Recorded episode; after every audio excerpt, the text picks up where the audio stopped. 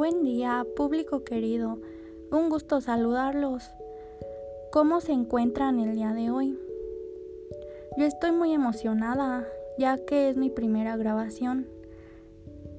Gracias por la preferencia en mi tema a todas las personas que me escuchan en este bello día. Mi nombre es Quetzali Yunuen Cuevas Landa. Tengo 19 años de edad.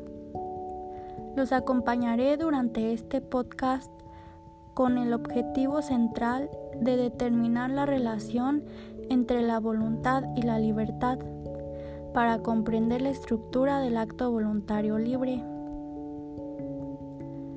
Recordaremos la similitud entre voluntad y libertad. Para ello, primero desarrollaremos varios conceptos para un mejor entendimiento. La relación de la voluntad y libertad es muy similar en algunos aspectos. La voluntad es capaz de moverse hacia la verdad que la inteligencia le presenta y a la que se inclina percibiéndola como bien, es decir, como algo que lo perfecciona. La libertad se finja en ambas facultades, ya que un acto libre es aquel que se lleva a cabo con conocimiento y voluntad. En lenguaje denotativo, la voluntad es la capacidad de un ser racional para adoptar un determinado tipo de actitud o de postura. Y en lenguaje connotativo, la voluntad es la fuerza que tienen los seres racionales para realizar un propósito en especial.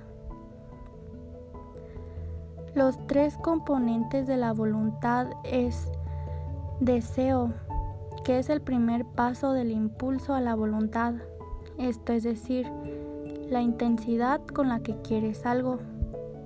El segundo componente de la voluntad es el poder. Este aparece después del deseo. Son las posibilidades que tienes para llevar a cabo un acto o no.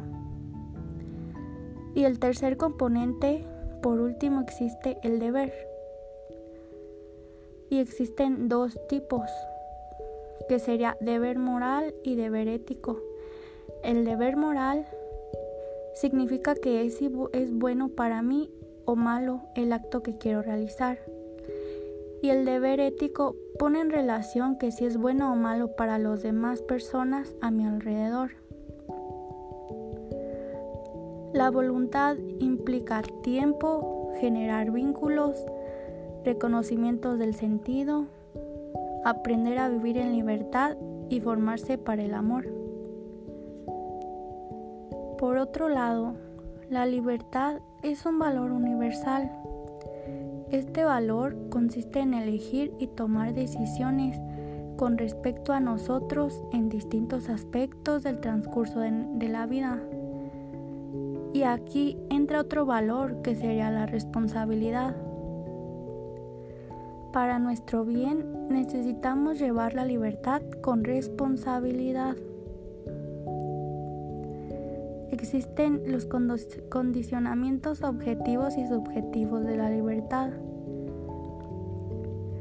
Lo objetivo se basa en lo que ya está, lo que no puedes cambiar. Y lo subjetivo son emociones, opiniones, cultura y gustos. Mencionaré primero los objetivos. En primer lugar está lo económico, que tiene que ver con el capital.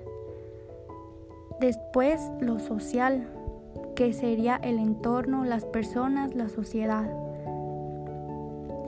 Por tercer punto sería el cultural, ya que varía en diferentes regiones. Lo político, como en las normas y reglas que existen. También lo educacional, porque depende de la educación que uno haya tenido o que siga teniendo. Y teológico, esto quiere decir todas las creencias que uno tiene o que le han inculcado. Y los condicionamientos subjetivos serían Teorías del determinismo biológico.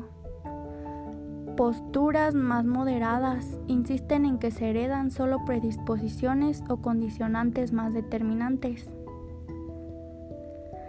Entonces, entendemos por acto voluntario libre a la mezcla de libertad, responsabilidad y voluntad. Tú eliges si tomar el acto bueno o malo.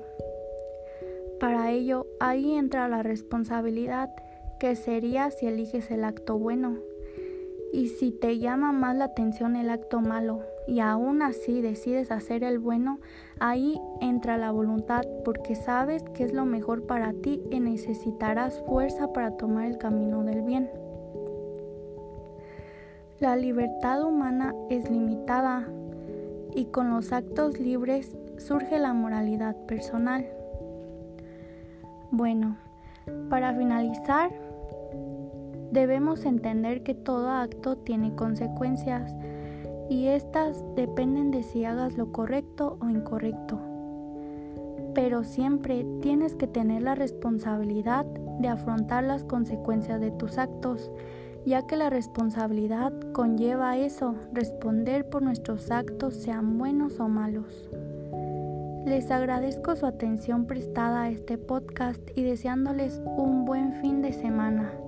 Hasta pronto.